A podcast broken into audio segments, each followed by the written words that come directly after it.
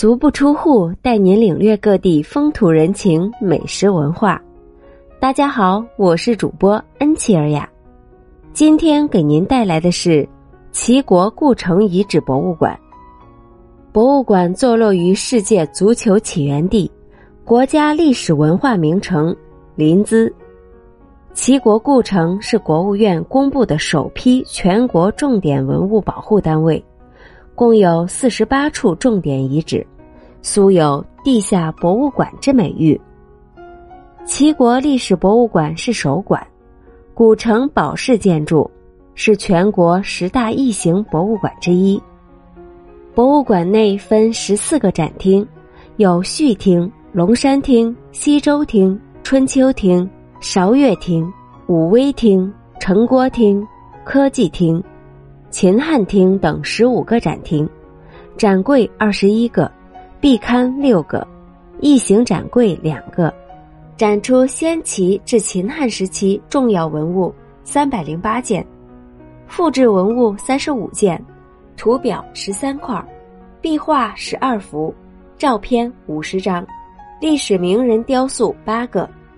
通过三百多件珍贵文物和大量的文献资料、模型。沙盘、雕塑、照片、图表等，全面介绍了齐国的政治、经济、文化、艺术、科技、军事和礼俗，记述了齐国的产生、发展、兴盛、衰亡史，反映了齐文化在华夏文化中所占的重要地位。内部装饰古朴典雅，与齐国历史十分吻合协调，在内容和形式设计上。可以使人们在轻松欢悦的气氛下了解历史、增长知识、接受教育、受到启迪。博物馆除文物陈列以外，还辖有东周驯马坑、临淄石刻馆、城墙遗址、排水道口等文物旅游景点。博物馆设有东南两个拱形圆门，东门门楣上镶有“齐琼元府”四个金文大字。意思是收藏、陈列齐国精美瑰丽珍宝的第一府邸，其内部装修取汉代风格，古朴典雅，别具一格。主要讲述了齐桓公和一代名相管仲的故事。